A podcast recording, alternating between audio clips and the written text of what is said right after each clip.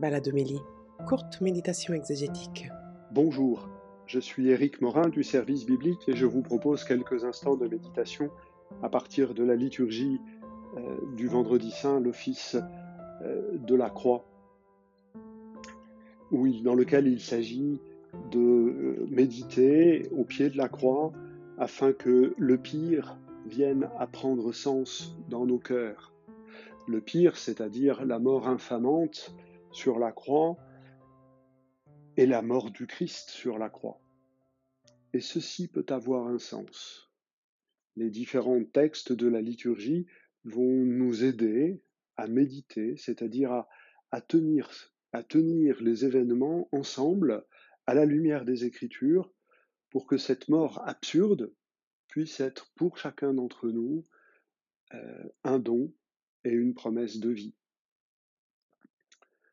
En première lecture, nous entendons ce magnifique extrait du livre d'Isaïe qu'on appelle le poème du serviteur souffrant.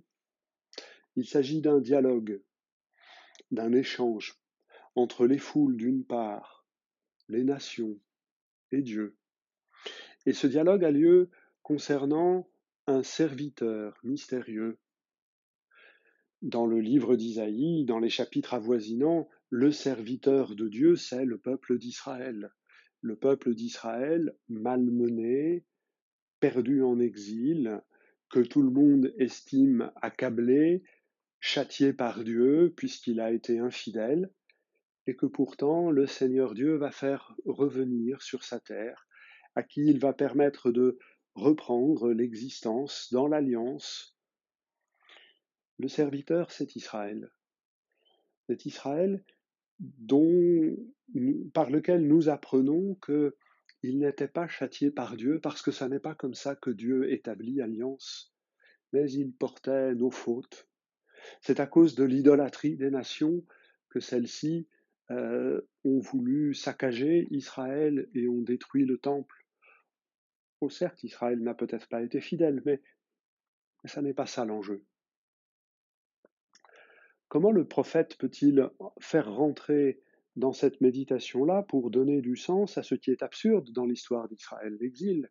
Eh bien parce que lui-même, prophète, prophète plein d'espérance, a été capable de faire front, c'est ce qu'on voyait dans la première lecture du dimanche des rameaux, a été capable de faire front à, à la résistance du peuple d'Israël qui n'arrivait pas à entrer dans une telle espérance d'un retour possible en terre promise. Et le prophète lui-même, on l'a accusé, on l'a euh, condamné en disant que sa mort était peut-être elle aussi un châtiment.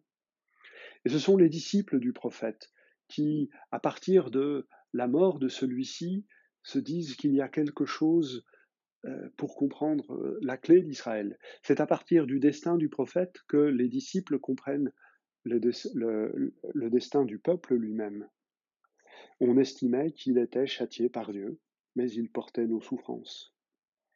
Alors cette application que nous fait la liturgie, euh, comme bien des évangiles et d'autres textes du Nouveau Testament le font, cette application du poème du serviteur souffrant à Jésus, c'est bien euh, l'affirmation selon laquelle, par sa mort, le Seigneur Jésus renouvelle son peuple, lui permet de devenir véritablement le peuple d'Israël. Euh, le projet de Jésus, la volonté du Père sur Jésus, c'est non pas d'aller chez les païens ni chez les samaritains, mais de prendre soin des brebis perdues de la maison d'Israël, afin que tout le peuple d'Israël puisse devenir cette lumière des nations. C'est dans ce rejet, alors que l'on pensait qu'il était coupable, accusé, c'est dans ce rejet accepté, consenti, que l'on peut voir que euh, Dieu l'a justifié, le juste, mon serviteur, justifiera les multitudes. Dieu a déclaré juste celui que nous avions condamné. Et le déclarant juste, ceux qui croient en Jésus peuvent devenir justes à leur tour et recevoir ainsi une clé pour comprendre leur propre existence. La lettre aux Hébreux procède pareillement pour essayer de donner du sens à la mort de Jésus.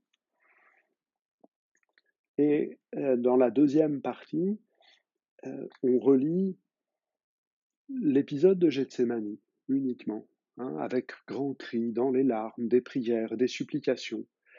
Il demanda à Dieu et il fut exaucé. Mais il fut exaucé non pas en étant exonéré du passage par la mort et la croix, mais il fut exaucé parce que il a été conduit à sa perfection. Il ne faut pas se méprendre sur le sens de ce terme. La perfection n'est pas d'ordre moral. Il ne s'agit pas de dire que la souffrance est une perfection de l'existence humaine. Ce serait une absurdité.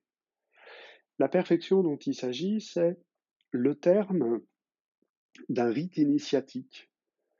Euh, les prêtres en Israël avaient un certain nombre de rites initiatiques pour lesquels il, était, il devenait prêtre exactement comme les rites d'une ordination sacerdotale aujourd'hui, un peu différent. Mais ça se terminait par euh, la remise de l'offrande du peuple de Dieu. Voilà, ils, étaient prêtres maintenant, et du coup, ils recevaient, c'est le, le dernier geste, ils recevaient l'offrande du peuple de Dieu, c'était leur perfection. Eh bien, Jésus, dans sa souffrance, atteint la perfection en cette mesure que il peut alors pleinement se saisir de notre humanité souffrante, apeurée par la mort. Et pouvant s'en saisir de cette humanité souffrante, il peut alors l'offrir au Père. Et son offrande fut accueillie, il fut exaucé. La résurrection de Jésus est une réponse plus importante que ce que nous pouvons imaginer, dans la mesure où l'offrande du Fils est, agréée.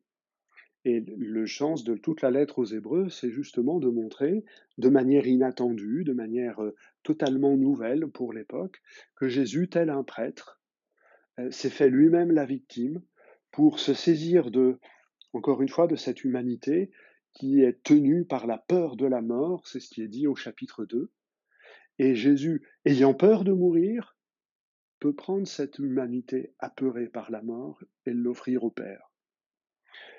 Euh, de manière totalement inattendue pour l'époque, nous y sommes un peu plus habitués aujourd'hui et encore, euh, la lettre aux Hébreux est une autre manière de chercher du sens à la mort de Jésus. Si l'effort est fait, c'est bien évidemment à la lumière de la résurrection la mort de Jésus prend du sens à la lumière de sa résurrection. La mort de Jésus peut être regardée comme une libre offrande parce que nous avons la lumière de la résurrection sur ces événements. Nous pouvons souscrire à ce que dit Jésus, ma vie nul ne la prend, mais c'est moi qui la donne, en raison de la lumière de la résurrection. C'est comme ça, je crois, qu'il nous faut entrer dans le récit de la Passion selon Saint Jean, là encore, comme pour dimanche dernier, euh, avec le récit de la Passion selon Saint Matthieu, tous les événements ont du sens, tous les événements essayent de nous dire quelque chose. Je voudrais donc m'arrêter juste sur un, euh, Marie et Jean au pied de la croix. Marie et Jean au pied de la croix, c'est, et la phrase que Jésus dit, euh, Jean, voici ta mère, c'est d'abord la demande de Jésus à Jean, c'est-à-dire à son meilleur ami, de prendre soin de sa mère, de prendre soin de Marie qui n'a personne pour s'occuper d'elle.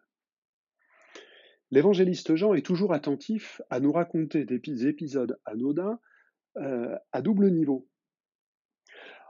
Demandant à son meilleur ami de s'occuper de sa maman, Jésus pose un geste qui est celui de la naissance de l'Église. Son ami devient son frère. Voici ta mère. Dans sa mort, Jésus transforme profondément l'humanité, les relations humaines. Ce qui était amitié devient fraternité. Jésus et Marie au pied de la croix, tel que Jean nous le raconte, c'est la naissance de l'Église. C'est la, euh, la première communauté chrétienne qui reçoit l'Esprit. Là encore, Jean joue sur le double sens des mots. Il dit que Jésus remet l'esprit, ce qui est une expression tout à fait ordinaire pour dire mourir, mais ce qui est aussi un geste actif. Jésus donne l'esprit, il le remet à son Père, mais il le donne aussi à Jean. Enfin, le remettant à son Père, il permet à Jean et à Marie de recevoir l'Esprit, de devenir la première communauté chrétienne qui se reçoit de l'union entre le Père et le Fils. Pareillement, quand euh, Jésus est percé, à son côté percé d'un coup de lance, c'est la reprise de ce qui s'est passé dans le livre de la Genèse. Adam, de son côté, euh, peut se voir mettre devant, enfin, il y a l'épouse d'Adam qui est créée à partir de son côté. De la même façon, l'Église, l'épouse du Christ, naît de son côté où jaillissent l'eau et le sang, symbole du baptême et de l'Eucharistie.